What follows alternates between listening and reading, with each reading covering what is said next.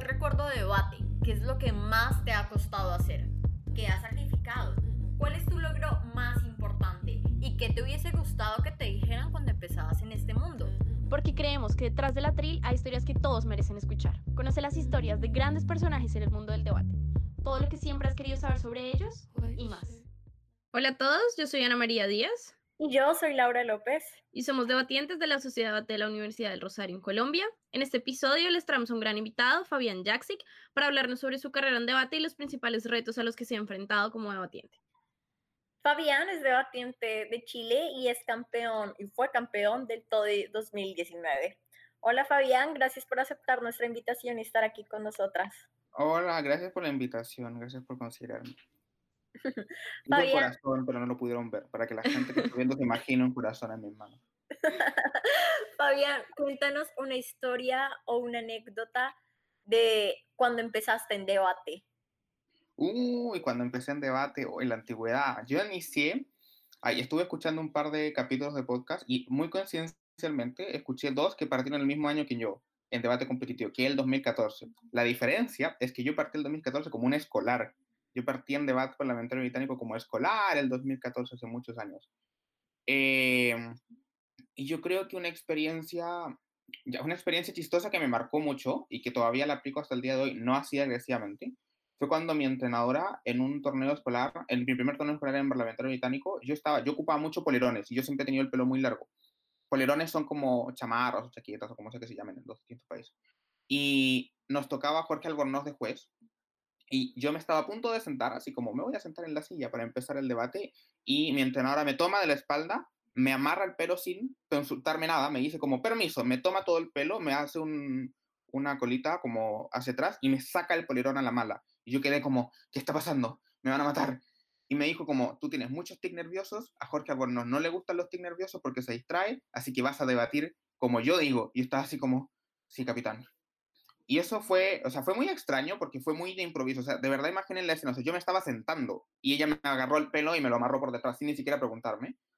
Y yo quedé como, ¿pero por qué? Y, y eso me marcó porque lo que me estaba intentando enseñar muy agresivamente era que uno se tiene que adaptar a los jueces.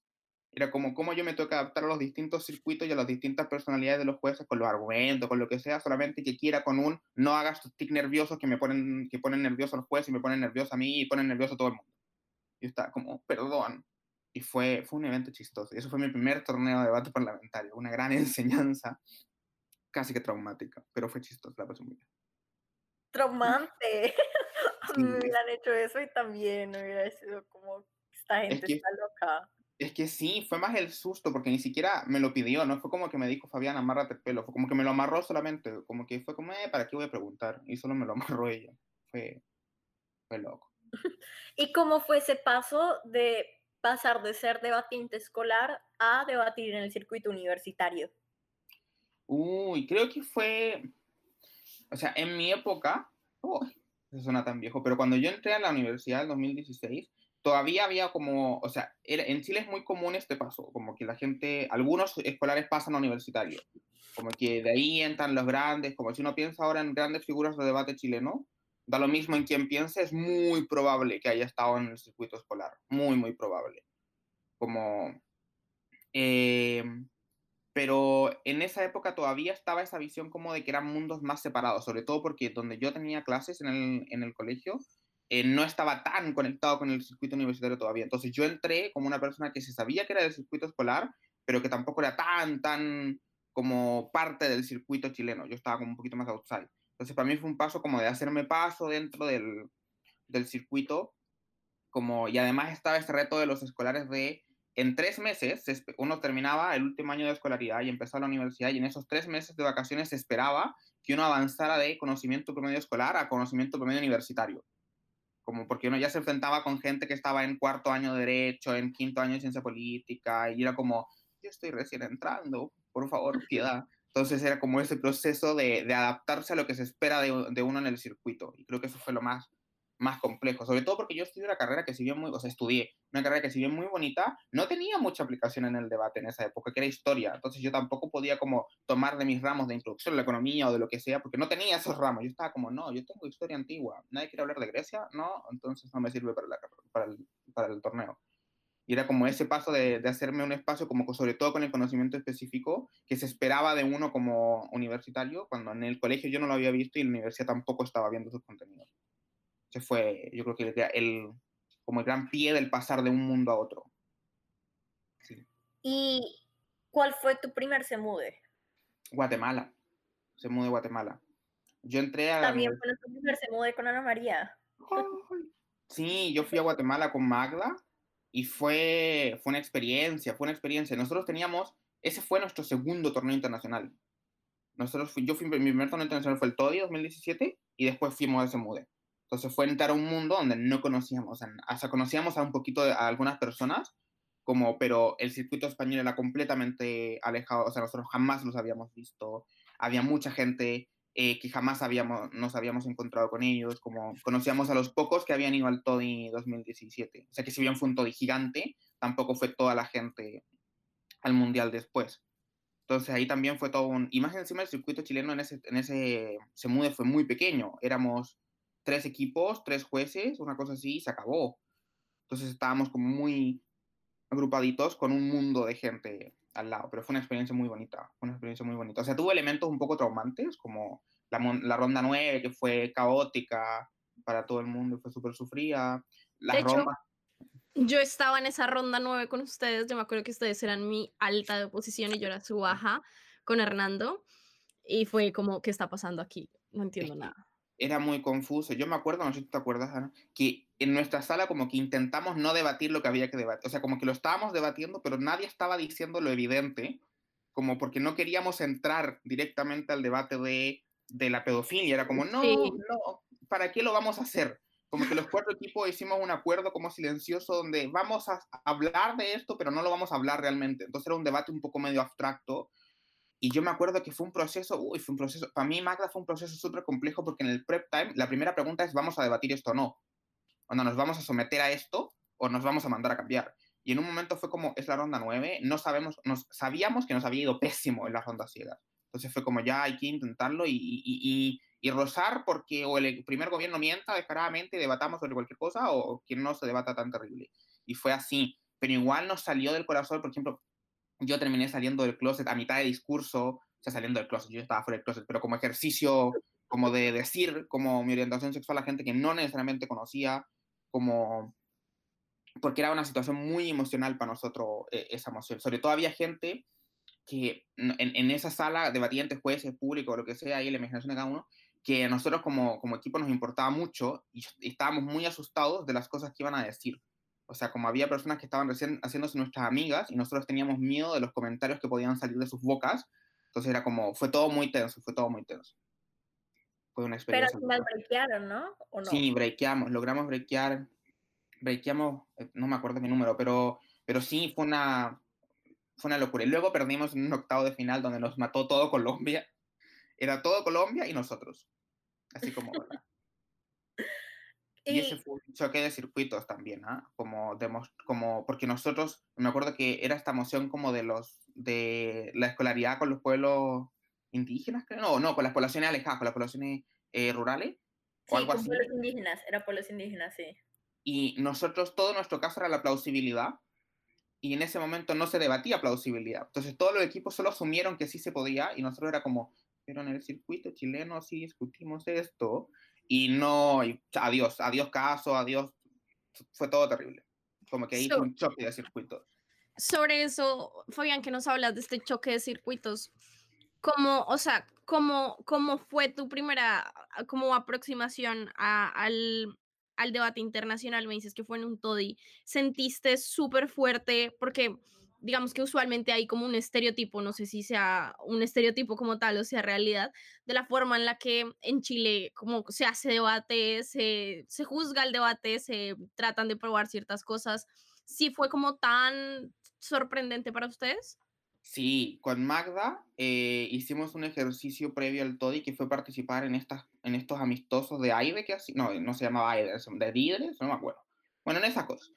Y ahí nos empezamos a aproximar al debate internacional y ahí nos dimos cuenta que, claro, era muy distinto. O sea, la carga de la prueba, que era como nuestra carta trampa, no era tan usada, no podíamos andar cambiando las cargas de la prueba a mitad del debate muy como estratégicamente.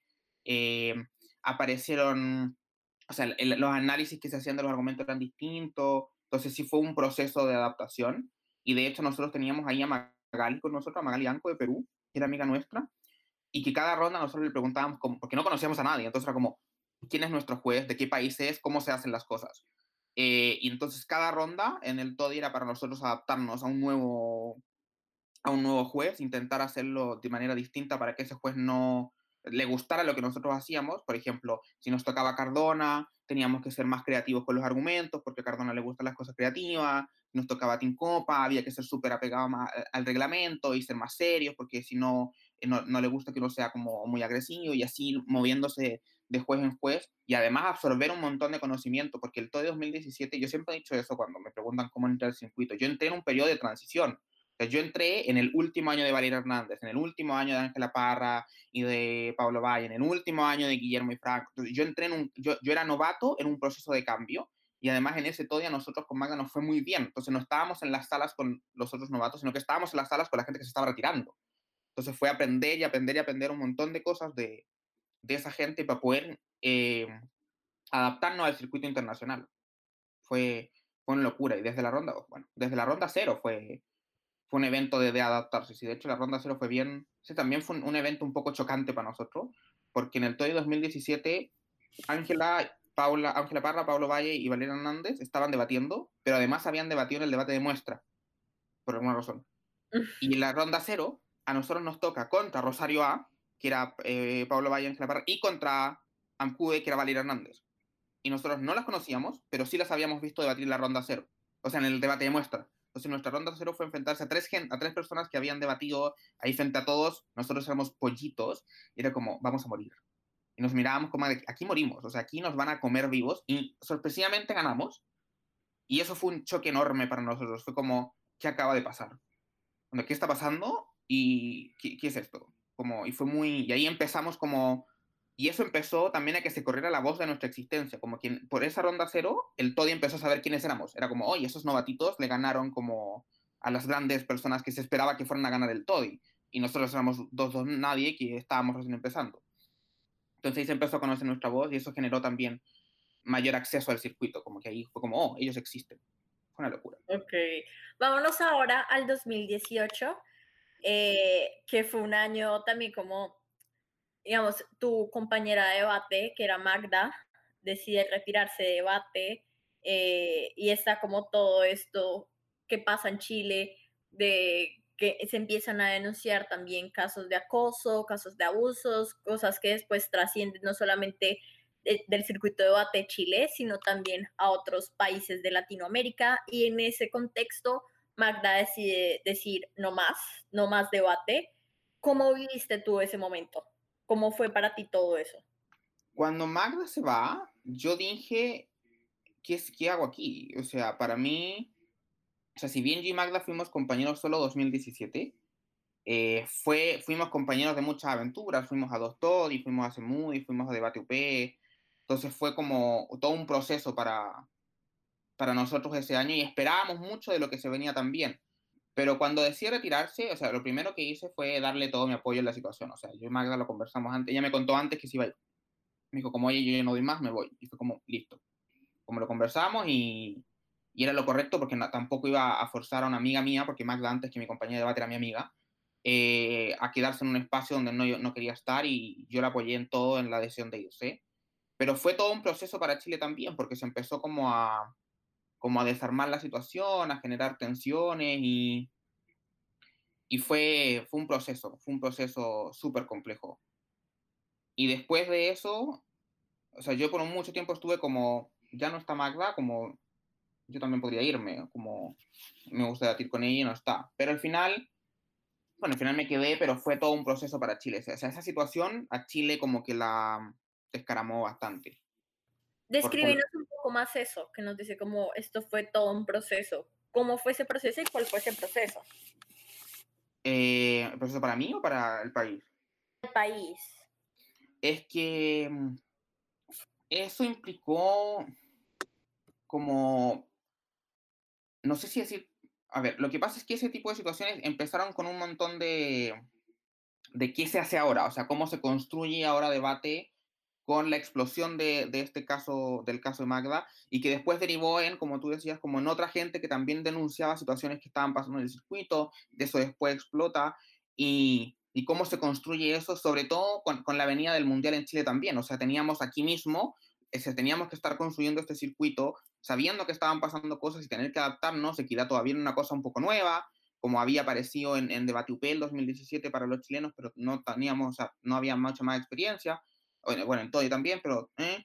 Y, y venía el mundial también encima y teníamos que también estar trabajando para eso, porque el mundial era un mundial que si bien no era de Chile, sí estaba todo Chile apoyándolo en un principio. Entonces fue como esa dualidad de, de, de tener las dos cosas encima, como dos presiones encima, que generó al final gente que se terminó, o sea, la larga en Chile, mucha gente se ha ido eh, por este tipo de cosas y ha habido muchas tensiones por este tipo de situaciones, por cómo lo manejamos, por cuáles son las decisiones que se tienen que tomar, como... y sobre todo porque Chile, a diferencia de otros países, no tiene una asociación, o sea, nosotros no tenemos una unión, una estructura como puede ser la MD en México, como puede ser la Asociación Colombiana de Debate, como puede ser eh, la Mesa de Capitanes de, de Perú. Nosotros en esa época éramos como los distintos países, o sea, las distintas sociedades, como sabiendo que éramos un todo, pero sin reconocer cómo construir ese todo todavía que es un proceso que hasta el día de hoy tenemos. Hay días está un poco más estructurado, pero en esa época todavía había mucho caos. Entonces, en razón de eso era, estaba esa complicación de que cada, cada sociedad estaba viendo cómo abordar esas situaciones por separado. Eh, no había una unión eh, a nivel Chile, se intentó hacer, pero no funcionó. Entonces era como ir construyendo en base a, en base a lo poco que se tenía, sabiendo que venía después esta situación del Mundial, que después nos cayó a todos como ladrillo en la cabeza. Eh, y fue, fue, fue, fue eso, fue complejo. Fabián, háblanos un poco justo sobre, sobre cómo fue la experiencia para ustedes del Mundial de Samu de Chile. O sea, creo que la percepción general es que pues fue un fracaso de mundial, pero creo que es muy diferente como internacionalmente se pueda ver como hace muy de Chile muy malo a como ustedes nacionales tienen que sufrir, como sentir que se mude, que si bien no era algo que ustedes estaban haciendo, si era como una representación del trabajo del circuito, que ustedes sentían cercana, ¿cómo, cómo fue para ustedes afrontar eso como circuito y, y en especial para ti, por ejemplo, que tú fuiste como juez? Eh, a ver, el, el, Mundial, yo creo que post, eh, durante el Mundial Chile estuvo muy preocupado de que esta cuestión funcionara y los chilenos estábamos también apoyando esta situación de distintas maneras, apoyando a los voluntarios, apoyando a los, resolviendo dudas eh, de cosas que pudiéramos hacer. Había muchos equipos que estaban debatiendo, que estaban también apoyando eh, a, a, la organización, allá el circuito del paraíso se la jugó mucho, o sea, sí estaba, estaban, mientras competían estaban apoyando para, para poder eh, ayudar a la gente a moverse en su propia ciudad. Y ya post mundial había una situación como de incertidumbre muy grande, era como, ¿qué, qué vamos a hacer con esta situación? Porque sabemos que hay una visión internacional de que este torneo salió muy mal, sabemos que hay situaciones negativas contra, contra los organizadores y sabemos que todos nosotros estamos manchados porque pertenecemos a este mismo país y ocupamos la misma bandera. Entonces fue como, ¿cómo hacemos? ¿Y qué va a pasar aquí? ¿Cuál van a, ¿Cuáles van a ser las narrativas que vamos a intentar construir? Esa fue una reunión que se tuvo que de, de, de capitanes y de gente de debate, como qué hacemos con esto. Eh, y al final, eh, dejamos como que la cosa fuera fluyendo, decidimos no meternos mucho más allá, decidimos dejar claro que Chile no era sinónimo de Chile. Y también de y también y, intentar construir a, a conciencia de la imagen que estábamos teniendo, o sea, conciencia de que iba a costar traer internacionales al país, a conciencia de que si alguien tenía intencionalidad de volver a hacer un mundial en Chile tenía que esperar una década o, o con ese tipo de, de ideas en la, en la cabeza y creo que para este punto ya está bastante ya superado, o sea, lo contamos como una anécdota, hay cosas que sí sentimos y el circuito, bueno, hay ciertas divisiones en el circuito en el sentido de qué tan bueno o malo fue el mundial, hay gente que lo defiende mucho, el mundial de, de debate Chile dentro del, del, circuito, porque igual fue un esfuerzo como era intentar hacer un semude mucho más económico, era intentar hacer un semude distinto, sin hoteles de lujo, sin sin las grandes cosas, que tuvo sus fallas estructurales, pero que a nivel de intencionalidad también era, tenía un elemento muy, muy bonito y que se sigue defendiendo dentro del circuito. Sobre todo porque para nosotros viajar, o sea, para nosotros, yo no, pero para, para el país, yo he tenido más oportunidades de, de, de salir. Eh, cuesta mucho viajar a, a, torneos, sobre todo cuando son caros, porque para nosotros comprar un pasaje a donde sea es carísimo, porque vivimos lejísimos. O sea, todo el mundo que fue a de Chile tiene que pensar que eso es lo que nosotros tenemos que pagar, lo que ustedes pagaron para viajar a, nuestro país, es lo que nosotros tenemos que pagar para viajar a cualquier torneo existente.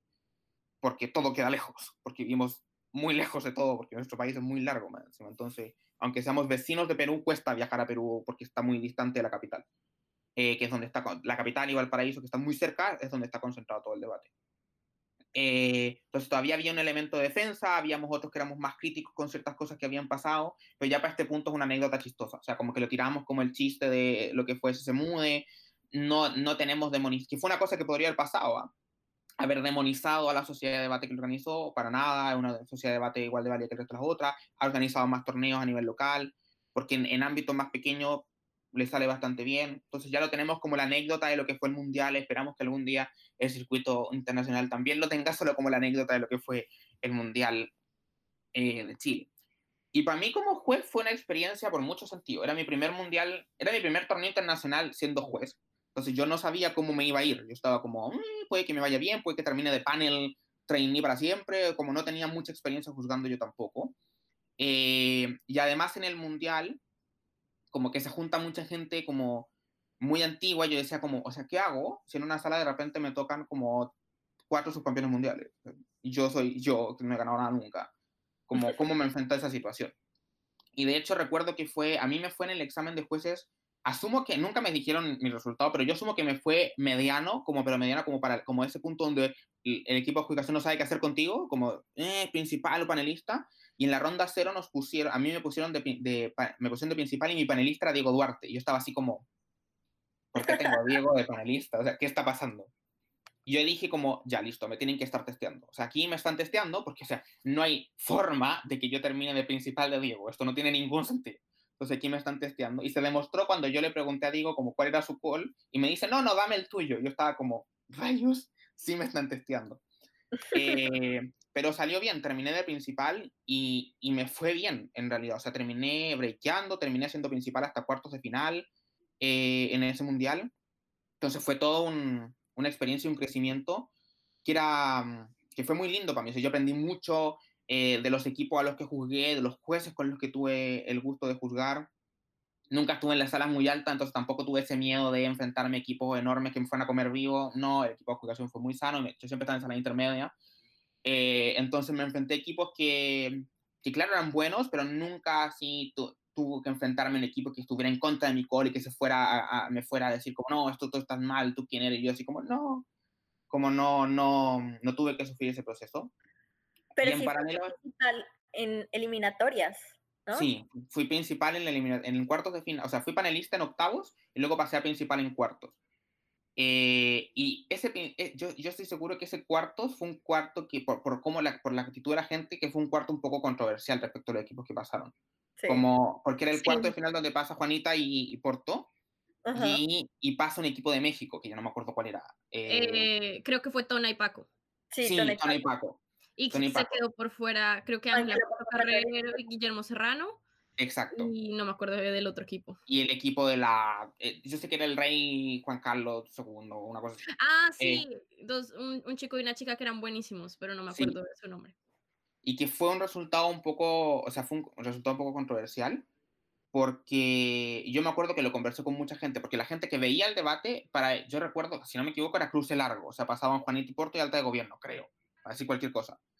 Y terminó pasando bajas, y nadie entendía cómo había pasado la baja de gobierno. De hecho, la misma baja de gobierno nos fue a preguntar cómo, cómo pasamos. Y era una cosa muy de detalle, donde yo me acuerdo que los jueces inicialmente tampoco lo veíamos tanto así, pero luego de hacer un análisis súper exclusivo eran detalles pequeñitos que decían, claro, o sea, sin la baja, como que el caso de la alta se pseudo cae solo. Pero eran, muy, eran detalles muy pequeños, entonces fue una cosa de, aquí hay que explicar con mucho detalle la situación, como para que tenga sentido. Y además pasó una cosa muy loca, que no es la primera vez que me pasa, que es que eh, fue un resultado split, pero el split no fue ese equipo. Ese equipo pasó unánime. El split fue Juanita. El split fue Juanita. Fue Juanita con Porto. Entonces yo me acuerdo de tener que... Pero fue un split muy raro, porque para todos quedaba primero, excepto para un juez que no pasaba. Entonces era un split extraño porque era claro, o sea, sí fue 4-1, pero era de, o sea, yo me acuerdo yo explicándole a Juanita como, pero no es que tú no hayas, que se estado a punto de no pasar. para el resto de los jueces, ustedes ganaban el debate. Entonces era un split muy, muy extra, era un split muy confuso. Eh, eh, y fue todo, yo, me, yo me acuerdo tener que explicarle a Juanita y yo era como, no, mi mente era como, ¿qué estoy explicando? esto suena muy extraño en sí mismo. Pero, no, pero curiosamente no es la primera vez que me pasa, me ha pasado más de una vez ese tipo de situaciones. Que yo quedo como, ¿qué está pasando? como no entiendo nada. Pero sí fue, fue, fue una experiencia entretenida hacer pues yo aprendí mucho y la pasé muy bien. Y después, y además en, paralelo a eso, era estar, eh, bueno, apoyando a mi sociedad que estaba ahí eh, debatiendo, yo no era capital ni nada, pero había que apoyar a los chicos, apoyar a otra sociedad, que era la sociedad de Batitam, que yo los había entrenado con esta modalidad de, de debate online que habían tenido, yo los estaba apoyando también, y además de eso estábamos apoyando a los voluntarios, que eran escolares de nuestro circuito, y que nosotros como sus jueces y muchas veces capitanes o amigos, estábamos ahí apoyándolos con el duro trabajo que tenían que hacer, con, la, con, o sea, luchando por, por intentar mejorar sus condiciones, entonces fue, era, era estar en muchos lugares a la vez también. Fue, fue toda una experiencia. Vámonos ahora a CEMU de Perú, donde tú decides volver a debatir con Aiden. Quisiéramos saber cómo, cómo llegó Aiden a tu vida y, y por qué decides volver a debatir. O sea, yo, dos, yo nunca me quise ir de debatir. La decisión de ir de juez a CEMU de Chile no fue una decisión de permanencia, fue una decisión de, de Fue decir, yo voy de juez, yo y Aiden fuimos de juez a CEMU de Chile, con la condición de que íbamos a debatir a CEMU de Perú. nosotros apoyamos a, el, a, la sociedad de debate de la PUC ahora, porque sabemos que es una oportunidad única, que el CEMUDES es en nuestro propio país, muchísimo más barato que otros CEMUDES, eh, no, no pagamos alojamiento porque nos prestaron una casa, entonces fue como, ok, nosotros apoyamos ahora a la sociedad y vamos de jueces con la condición de ir a debatir después. Eso siempre estuvo pactado y siempre fue la, la lógica. Y, y, y se mude Perú, yo lo, yo lo reconocía como mi último mundial. Yo lo reconocí como mi último mundial y lo sigo reconociendo como, como debatiente. O sea, tengo la intencionalidad de volver, si así lo permite el coronavirus, si así lo permite el destino, ir a Ecuador o si no a Curazao. Eh, no sé cómo voy a llegar a Curazao, pero supongo que una lancha en Colombia y tirarme por el mar tampoco es mala idea. Eh, pero, pero claro, o sea, de Perú era, era mi último mundial y yo quería tener ese último mundial porque en Guatemala, si bien habíamos brequeado con Magda, nos ha ido muy bien, yo tenía el gustito de esa eliminación de octavos. Yo decía como, yo sé que puedo dar más que eso como, y quiero intentar probarlo. Y entonces vamos con Aiden, que en ese momento era además mi, mi pareja como romántica, o sea, eh, habíamos, o sea, estuvimos juntos por mucho tiempo, incluyendo ese mundial, incluyendo el todo y que ganamos. Entonces era esa experiencia también de de ir a darlo todo, de ir a, a, intentar romper ese mundial. Y, y, fue una experiencia muy loca porque fue otro choque también. Yo me acuerdo que no el, el, circuito de alguna forma muy mágica cambió mucho desde el TOE de 2019 a el CEMU de 2019, porque aparecieron un montón de doctrinas traídas generalmente desde España que eran completamente nuevas para nosotros. Aparece la métrica, aparecen los mecanismos, aparecen un montón de cosas que era como, ya habíamos pasado por eso. O sea, yo ya había tenido que vivir como Colombia nos comía todo el circuito con sus impactos y con sus análisis de impacto y con todo eso. Y ahora venía España con los nuevos cosas y estaba como, por favor, deténganse. No, no, podemos ir tan rápido, people. Y, y, tuvimos que adaptarnos a situaciones muy, eh, de manera muy dura. O sea, yo recuerdo una ronda que creo que no la voy a olvidar jamás, donde con Aiden hicimos un tremendo caso, que yo estoy muy seguro que si nos hubiera juzgado alguien de Rosario ganábamos, porque era muy impactado y con mucho análisis de impacto, pero nos dijeron como no, no tiene mecanismos, eh, que era un concepto que nosotros estábamos aprendiendo, entonces cuarto lugar. Y fue una caída así, ¡pah! O sea, y nosotros fue como, listo, tenemos que aprender esto ya. O sea, esto no nos puede volver a pasar, esto tiene que volver a salir. De hecho, en una ronda eh, clasificatoria, ronda 8, para decir algo, nos vuelve a tocar el mismo juez. Yo creo que jamás he dicho la palabra plausibilidad tantas veces en mi vida. Cada tres palabras, y esto es plausible, y esto es plausible, y esto es plausible, y esto es plausible. Y ganamos la... Esta ronda fue como, listo, aprendimos este nuevo modelo y este nuevo circuito.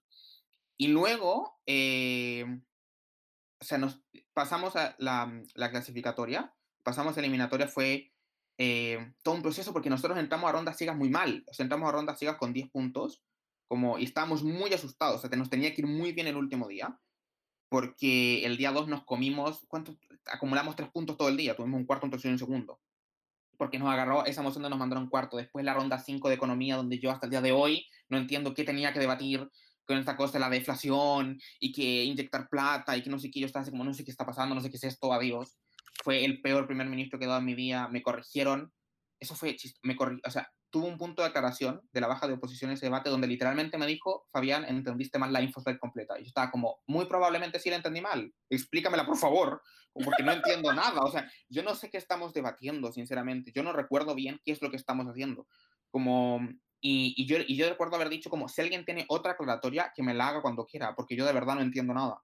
Entonces yo intentando construir un caso sin conocimiento de lo más mínimo, eh, entonces las rondas ciegas fueron súper, súper, súper duras y pasamos el break y eso fue genial. Luego nos enfrentamos como en, en cuarto, o sea, en octavos, tuve como mi pseudo venganza en, en, la, en la, buena onda con, con, Juan Roberto, porque él me había eliminado a mí en Guatemala, en octavos, entonces ahora a mí me tocó enfrentarme a él. Yo quería que pasáramos los dos, mi intención era que pasáramos los dos, no pudo, no se pudo.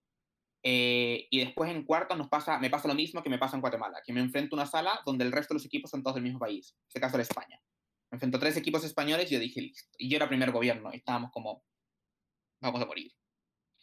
Como hay que intentar hacerlo, y de hecho si uno ve mi discurso, se ve como yo hago chistes sobre eso al inicio. Yo hablo de que Chile va a ganar en un, mar de, en un mar de España y cómo estamos como rodeados de, de esta situación. Y al final perdimos también con una eliminación muy justa, o sea, yo estoy muy de acuerdo con los equipos que pasaron. Eh, pero sí me sentí bien de que logramos, de que logré avanzar más de lo que ya había hecho antes. Como, ok, creo que cuarto es un número o sea, mejores 16 equipos, estoy cool con eso, me puedo retirar en paz. Yo creo que Ana y yo estamos, queríamos hacer una pregunta que no teníamos planeada y es, porque no la sabíamos, ¿cómo fue de ir a debatir en un mundial con Aiden siendo tu pareja romántica? ¿Cómo salió, cómo salió eso? Bien, yo y Aiden estuvimos mucho tiempo como, como pareja y, y nos tocó enfrentarnos a varios torneos nacionales e internacionales. O sea, fuimos a la Liga Metropolitana en, en Chile, fuimos a Tony, a Presemude Virtual, al Semude, y siempre funcionó bien porque teníamos la capacidad de separar los, los, las situaciones. O sea, nunca nos pasó que después de una ronda estábamos peleando personalmente porque no sé, no dijiste tal argumento. No, era una situación de debates, debate, la vida en pareja, la vida en pareja, y son cosas distintas. Como lo tenemos que entender así, sobre todo porque yo y Aiden somos personas que en debate somos medio agresos, nos gusta mucho refutar, nos gusta mucho chocar, entonces eso podía, como si empezábamos a pelear de las cosas de debate en la vida personal te iba a seguir muy mal. Pero no, fue, un, fue, un, fue una relación muy buena eh, en el sentido de mezclar debate y de mezclar debate y, y, la relación porque sabíamos diferenciar los planos completamente. O sea, no, nunca tuvimos un problema producto de alguna ronda, como más allá de, yo creo que más allá de la rabia compartida contra ciertos jueces. Era como, ambos estamos enojados, pero no por separados, sino que estamos enojados juntos contra este juez que nos hizo perder una cosa que tiene sentido, pero que no importa porque igual nos hizo perder. Como esa era el, la situación, así que no fue mayor problema. O sea, yo conozco mucha gente que tenía muchos problemas como porque justamente debate con su pareja romántica que eso es siempre caótico, para nosotros no fue el caso así, en lo más mínimo. O sea, fue una situación que se supo manejar bien. Y Fabián, digamos que esta pregunta solemos hacérsela a las personas que han tenido una pareja de debate. ¿Qué crees que es lo mejor y lo peor de tener una pareja romántica que esté también involucrada en debate? Eh, yo creo que lo mejor es el compartir ese gusto. Creo que cuando con la gente, a, a, ya hagamos una división entre la gente de debate y la gente normal. Creo que la gente normal, cuando uno le habla de debate, no entiende nada. Como es costoso para mí ir a decirle a mis amigos, por ejemplo, no, sí, es que mi cámara baja me acuchilló y estoy muy enojado. Como me van a quedar mirando, como, ¿qué es eso? ¿Qué estás hablando? ¿Cómo que te acuchilló? ¿Estás bien? ¿Te sangrando algo? Como que no van a entender. Entonces creo que siempre es bonito tener eh, esa compañía de decir como estas cosas en términos raros o hablar de gente como si fueran como si todo el mundo los conociera, porque en el circuito casi todos nos conocemos. Entonces poder decir como, no, lo que pasa es que me tocó, qué sé yo, vale de, de jueza y me pasó esto y esto otro. Entonces que sí entienda a qué me refiero y como que, y que comparte ese gusto y la locura y que también entienda que de repente uno va a decir como, no, no puedo hacer esto porque tengo un torneo, porque tengo un torneo y que se entienda que como que todos entendamos que, güey, torneo, torneo, ir al torneo, bien. Como que se comprenda eso. Eh, yo creo que lo peor puede ser yo creo que no tiene que ver tanto con la relación misma. Yo creo que lo peor muchas veces es que debate es un lugar muy chismoso. Entonces, como da lo mismo todo lo que pase, como que la gente se puede llegar a enterar. Como. Y que no necesariamente en el circuito, por ejemplo, internacional, pero sí en el circuito nacional, como que se sabía mucho, o. Como que es un, un lugar muy chismoso donde todo se sabe, entonces uno tiene que ser más precavido con las cosas que dice o hace, como porque todo se entera. O sea, si, si yo y Aiden, que nunca fue el caso, pero si nos hubiéramos puesto a pelear, por ejemplo, en el Mundial, se hubiera enterado todo el mundo. Todo el circuito hubiera sabido en un segundo que eso estaba pasando. Claro, entonces era como esa situación de como este espacio es demasiado, no solamente es un espacio humano de gente que le encanta hablar y de gente que le encanta chismosear, como incluyéndome a mí, yo tampoco me puedo hacer el santo aquí, a mí me encanta chismosear también, o sea, yo tengo mucho chisme, o sea, como cuando a mí me llegan chismes del circuito es como, güey, ¿qué está pasando? Pero eso sí es como una parte un poco más compleja. Ahora, un poco cambiando de tema, Fabián, eh, sabemos que te has involucrado como en circuito de colegios, como en plan de, por ejemplo, ser adjudicador de, pues, para niños de colegios o competir incluso también con ellos. ¿Cómo ha sido eso? Para mí debate escolar es la maravilla misma. Yo creo que debate, debate universitario somos los resabios malos y terribles y tóxicos de lo que es debate escolar, que es un mundo maravilloso y de rosas. Como, y yo amo el circuito, como por sí, porque fue el circuito que en el que yo me crié, fue en el circuito donde yo conocí a mis mejores, o sea, fue en el circuito, o sea, tienen que entender que en Chile, en el circuito, yo conocí en el circuito escolar a Magda, como que no sabía que después iba a ser mi pareja de debate. Yo conocí en el circuito escolar a Aiden, que no sabía que después iba a ser mi pareja en muchos sentidos. Yo conocí en el circuito escolar a mis mejores amigos, que algunos fueron a debatir, otros después se fueron retirando, pero como gracias al circuito escolar yo conocí a un montón de gente. Entonces fue un circuito que para mí me marcó mucho. Eh, y es un circuito en el que siempre he estado involucrado porque cuando yo terminé del, del, colegio a mí me llamaron a ser capitán de la sociedad donde yo había recién salido. Como mi profesora me dijo, Fabián, apóyame en esta, sé capitán conmigo. Y yo fui como, ok. Entonces siempre estuve involucrado ahí y siempre tuve y he tenido y siempre tengo ese amor muy constante por el circuito escolar porque creo que todavía tienen como ese mundo lleno de ilusiones y lleno de amor y lleno de, como de esperanza de que todo va a salir bien y que no todo es terrible, y que todavía no entran a la universidad y tienen el choque de vivir la vida de verdad. Como que creo que eso es un, un factor que todavía les da ilusión en la vida. Y en razón de eso he estado muy involucrado. O sea, en Chile yo he, sido, yo he sido juez de debate escolar mil veces, desde que me gradué del colegio he estado en mil torneos, como he sido capitán por mucho tiempo de, de, de una, de mi sociedad de debate, eh, de cuando yo me gradué, desde que yo venía al colegio, fui capitán por muchos años, también tuvimos muchos logros, eh, y además me he involucrado en distintos circuitos por cosas del destino. O sea, yo también ahora estoy cada vez más cercano al circuito escolar de Perú, por ejemplo, porque yo fui equidad en el Nacional de Perú el 2019 y ahí me piden ser juez de escolares. Me dicen como, Fabián, tú que tienes conocimiento de esto, por favor, juez. Yo quedo como, bueno. Y después de eso me llaman como jefe de adjudicación de la división de escolares del siguiente Nacional de Perú. Eh, y eso me ha conectado mucho con el circuito al punto de que, por ejemplo, Sebastián Ezeta, que es mi dupla pseudo actual en el sentido que hemos debatido, fui, fui al último todo con él, fuimos al torneo de Disney, eh, todo eso. Eh, es un chico que yo conocí él estando en el colegio, o sea, yo lo conocí como escolar de Perú y formamos una relación de amistad que generó que después fuéramos dupla ahora que él entró a la universidad. Lo mismo con Fernanda Cruzillat, que también es de, de, Perú, que también debatimos un torneo juntos, que también es escolar. Lo mismo con, eh, con, con, con Joaquín Linares, que también era un chico que, o sea, yo no lo conocí en el colegio, pero también viene del mundo escolar como ya está muy vinculado, y con los, los próximos torneos, donde también voy a ir con, con, estudiantes míos, ex estudiantes míos, entonces es un círculo con el que yo siempre he estado muy metido porque creo que, creo que ahí está el debate al final, o sea, creo que ahí tiene más sentido el debate sobre todo, o sea, creo que si bien nosotros debatimos porque nos gusta debatir, eh, en el circuito escolar tiene mucho más sentido porque les enseñamos habilidades súper útiles para la vida, o sea, les enseñamos pensamiento crítico, trabajo en equipo, improvisación, entonces creo que aportar en ese circuito siempre es lindo y aportar en ese circuito siempre es kawaii sí, aguante el circuito escolar, hermoso.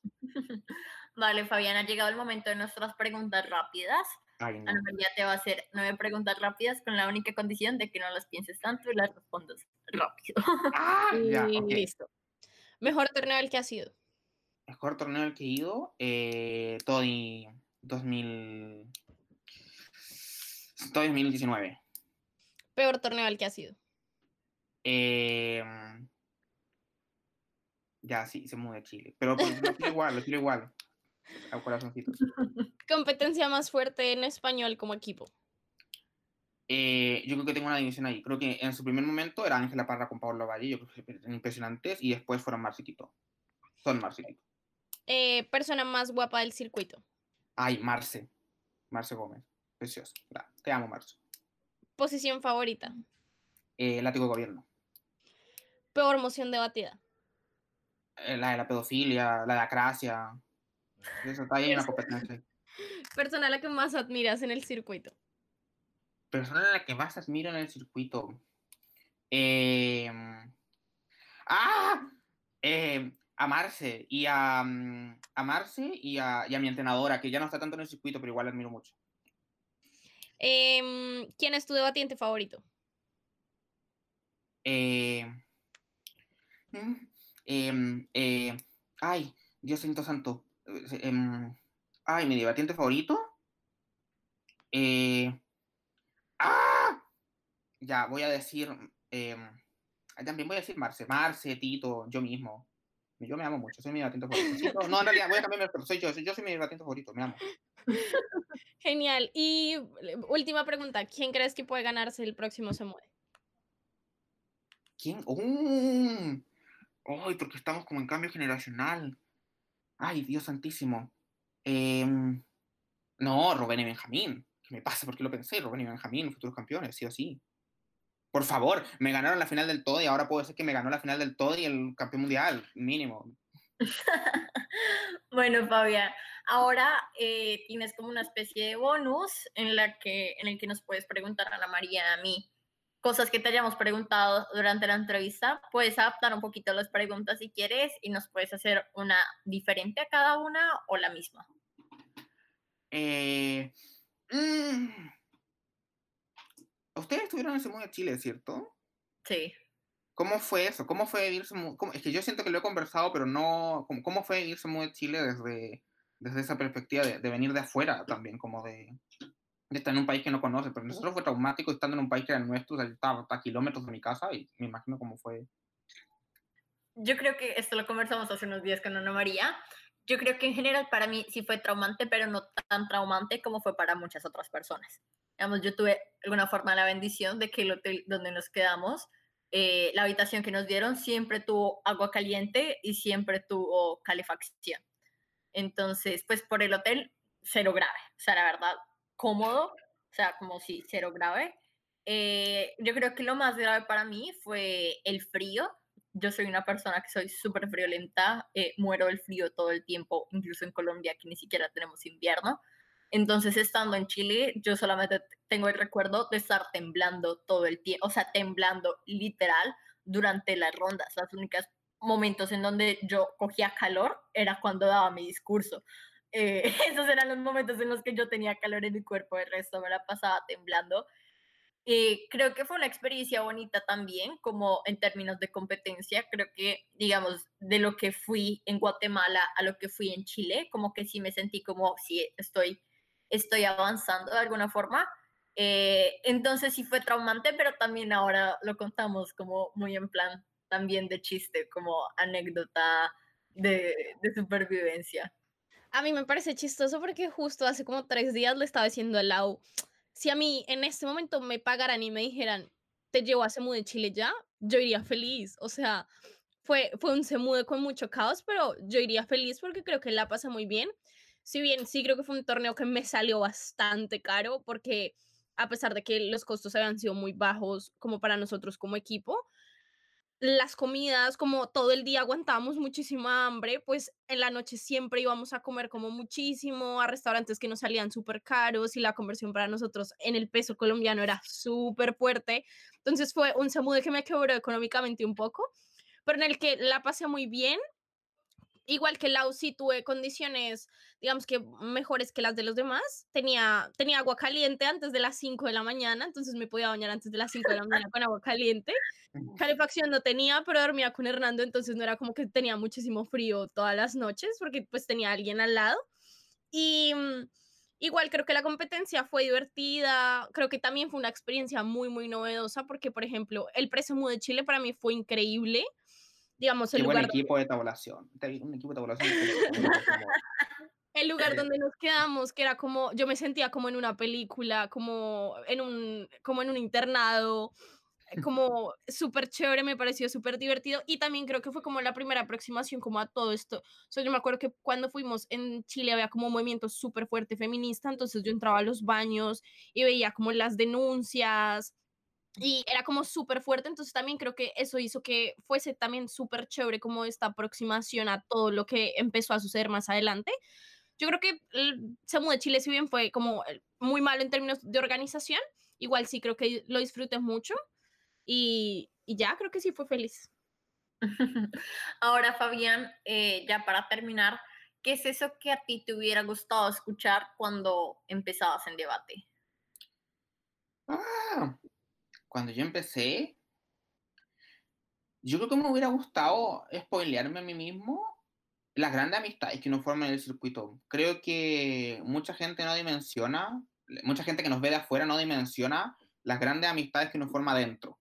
Y como, y como el circuito está lleno de gente muy cool de otros países y como eso te abre a ti el mundo de manera completa. O sea, yo creo que cuando yo entré a debate en 2014 jamás me hubiera imaginado tener amigos en México, en Colombia, en España, en Perú, como que son cosas que me parecen muy extrañas y amigos como muy amigos, o sea, amigos de los que con los que converso todos los días o tenemos conversaciones súper profundas o, todo ese tipo de cosas, creo que son, creo que una cosa que me hubiera gustado que me dijeran desde el principio, o sea, como siguen esto, no solamente por lo académico, sino que prepárate para tener un mundo de amistades enorme eh, que, que, va a acompañarte como en todo, y son gente que, que, o sea, nos apoyamos en, entre todos, como en los momentos buenos, en los momentos malos. Sí, he tenido gente del circuito viéndome llorar como por, por situaciones muy X o, o, celebrando por cuestiones muy nada, como, no sé, son nada, qué lindo. Sí, eso. vale, Fabián, muchísimas gracias por acompañarnos. Nos Gracias a ustedes. Gracias. También gracias a las personas que escucharon este capítulo hasta aquí. Nos escuchamos en nuestro siguiente episodio. Los invitamos a seguirnos también en nuestra cuenta de Instagram, arroba detrás de la tril. Detrás de la tril al principio solamente tiene la D, sin la E. Y también síganos en Spotify y escuchen el resto de nuestros episodios. Chao.